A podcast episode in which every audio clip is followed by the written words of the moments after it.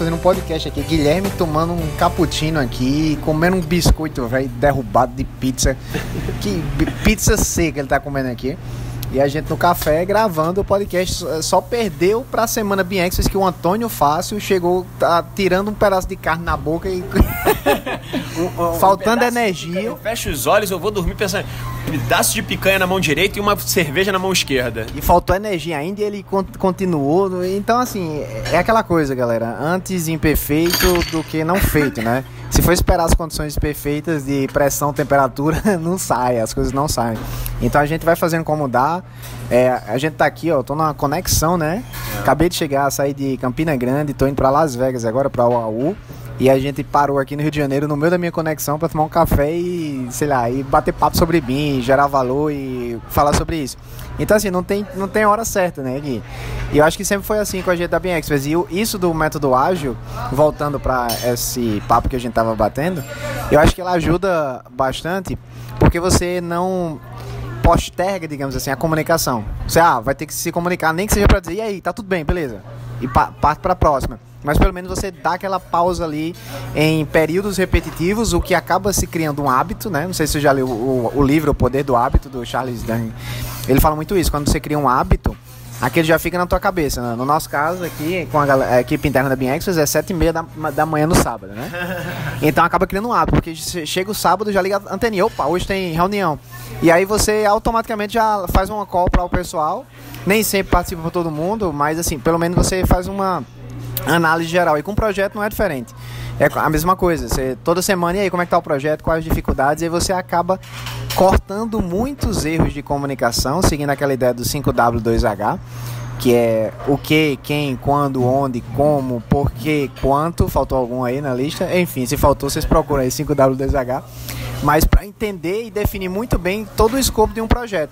Que um BEP é a mesma coisa, né? Só que bem mais estruturado para fins de comunicação e, e até documentação mais jurídica, digamos assim, contratual. Então é isso, eu acho que esse papo que a gente tá batendo aqui é legal, porque demonstra essa nossa comunicação até meio que informal, como aconteceu com o Antônio Fácil também lá na semana Bem Express, e acaba sendo uma coisa que envolve ali tanto pessoal como profissional, porque pra gente é divertido bater esse papo, e ao mesmo tempo a gente cria valor, a gente tipo tá desenvolvendo alguns projetos, e a, a, coisa anda, né? Eu acho que essa é a minha visão disso. Não sei se tu não, pensa Pois igual. é, porque assim, isso daqui que vocês ouviram, essa conversa, é, falando de semana, o Arthur falou assim, pô, pior que é mesmo, porque foi uma coisa que eu percebi, mas a gente nunca conversou nesse, ao longo desses dois anos. Porque justamente, a gente vai falando de projeto em projeto, sai de um, entra em outro, e a gente nunca teve esse tempo de bate-papo, de sair para literalmente tomar um café, tomar uma cerveja, para quem gosta, né? E é, esses tipos de conversa também são muito importantes. E essa é uma das dificuldades que tem de você online. O Antônio Fácil permitiu isso, que ele falou, ele estava lá no ambiente dele, ele botou lá a cervejinha com, com o churrasco dele e a gente teve essa conversa informal. Aqui eu e o Arthur, a gente só conseguiu parar para ter isso agora aqui. Na que, conexão de voo. Na né? conexão de voo. Porque normalmente também quando a gente para é para falar de algum projeto, né? E aí, tanto que a gente até fala, falou, ih, Guilherme, como é que tá a tua vida? Eu falei, pô, eu tô fazendo umas coisas aqui, mas isso é conversa para outro dia. e nunca chega esse dia. E nunca chega, mas aí hoje a gente tá votando. Algum momento chega, né? As, e, as conversas que a gente tem assim, ei, tô mudando de país, né? como assim, pô? Como... Não, e aí parte do princípio que se for algo realmente urgente, a gente vai conseguir parar e conversar, né? Então, tudo que é deixado para depois é porque não era para ter sido resolvido naquele instante. E acaba que a, a eficiência vem disso, né? Sim, sim, certeza. E, e aí eu, eu, gosto muito dessa pegada ágil, porque ela quebra essa, essa ideia de que tem que estar tá perfeito para começar, sabe? Você, você tem que é, botar a, a, cara a tapa mesmo e não ter medo do criticism, né? Como é que eu falo isso? É, de críticas, né? Porque a gente fica naquele pensamento eterno, ah, eu não estou preparado ainda, ah, eu preciso fazer uma pós, ah, eu preciso fazer isso, aquilo. Cara, às vezes você só precisa começar, entendeu? E não ficar buscando aí mil coisas. E a gente tenta passar essa ideia também até no, no próprio curso, né? O Bina Implantação à Venda tem essa pegada de ser uma coisa mais prática, porque é o que a gente faz. Então, assim, não vai estar tá perfeito, mas vai sair alguma coisa. É. é. melhor do que você ficar fazendo um planejamento ali de seis meses e quando você for para o campo de batalha, teu planejamento não não se viu de nada porque começou errado já. Não estou dizendo que você não tem que fazer planejamento, é aquela ideia da, da guerra, né? O Sun Tzu ele fala isso no livro Arte da Guerra também, que uma batalha, ela, ela é ganha antes de você entrar no campo de, de, de, de, batalha em si, né? Ela é ganha exatamente na estratégia. Só que ela tem que ser feita através de interações. Você não tem que passar um, seis, um ano é, planejando. Você planeja, faz, planeja, faz. E aí você vai melhorando seu planejamento. E eu acho que é assim que a gente toca bem Express também. Foi. E isso é legal que falou. Os alunos que pararem para prestar atenção, justamente a forma como a gente interage com os alunos é também nessa mesma metodologia que a gente interage dentro da BIM Experts, dentro de projetos BIM e dentro do curso, né? É, é tudo é o BIM. A gente fala, o, o, curso em si já é um ensino sobre BIM, né? A existência do curso dele já ensina muito sobre o BIM. Então a estrutura, como a gente fala, a gente tem aqueles modelos lá, modelo de residência unifamiliar e multifamiliar. E esses modelos vão seguindo ao longo das práticas que vão sendo propostas, né?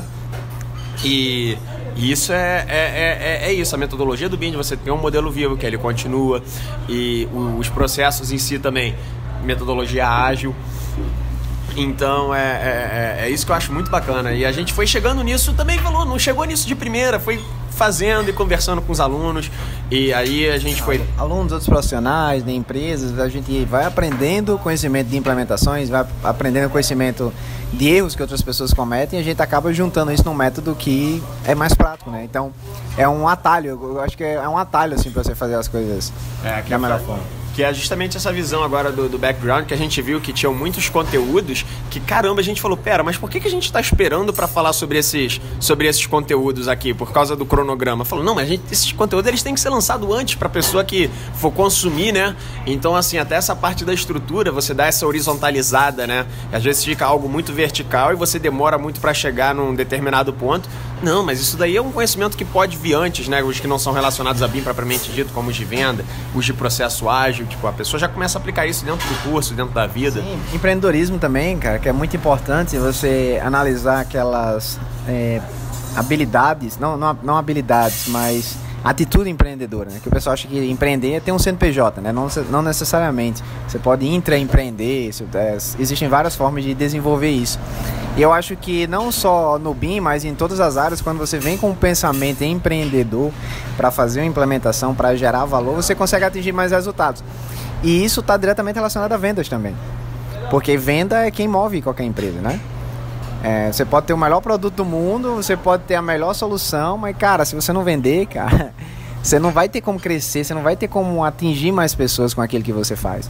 Então a gente acaba focando meio nesse nesse triângulo, naquela triangulação da parte técnica, da parte comercial também e na, nos objetivos do cliente. Porque não adianta você ser extremamente técnico, querer fazer as coisas como manda o, o manual do BIM lá, do Chuck Eastman, a, a risca. BIM, ao invés é, de falar amém, né? Exato. E você querer fazer tudo da forma mais perfeita se aquilo não tiver alinhado com a estratégia comercial e se não tiver alinhado com o objetivo do cliente. Então acho que tem que ter essa, esse balanço, né? Até um triângulo que a gente criou aqui agora. É, chamado é... Triângulo Beam Expert. aí, ó. Não, é isso que o Arthur falou. Eu acho que foi. Eu aprendi isso. E aí agora, a primeira coisa que a pessoa fala alguma coisa, eu falo assim: tá, pera, para tudo. Qual que é o seu objetivo? Onde é que você quer chegar? Não é nem o que, que você faz, o que que, né, tipo, é, o que que você quer fazer, porque às vezes a pessoa fala, eu quero, eu quero usar Revit, eu quero fazer realidade virtual. Não, mas aonde é que você quer chegar com isso?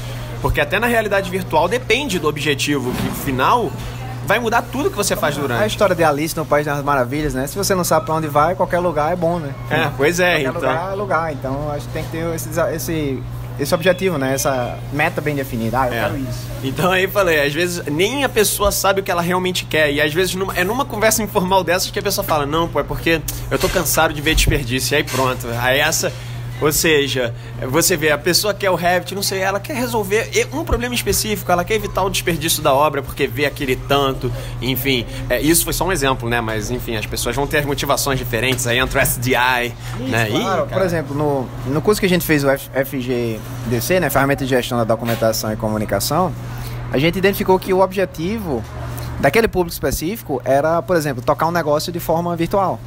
É um cara que ele é gerente, é gestor de uma construtora, por exemplo, e ele não quer ficar indo para obra o tempo inteiro.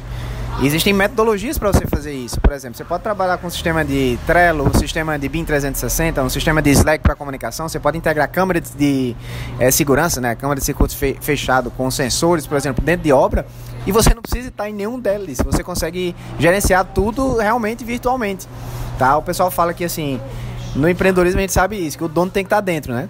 Mas você pode estar dentro virtualmente, você não precisa estar dentro lá fisicamente. Né? Até para, por exemplo, a avaliação do canteiro de obras. Às vezes o cara vai lá, tem que andar tudo. Hoje em dia você fica sentado lá, joga um drone, meu irmão. Rapidão você faz uma vistoria na obra inteira com o drone sobrevoando lá, fazendo uma gravação em Full HD, é, atingindo áreas que você fisicamente não consegue, porque a gente tem a limitação, a gente não voa, né? O drone voa. então só isso aí ganha.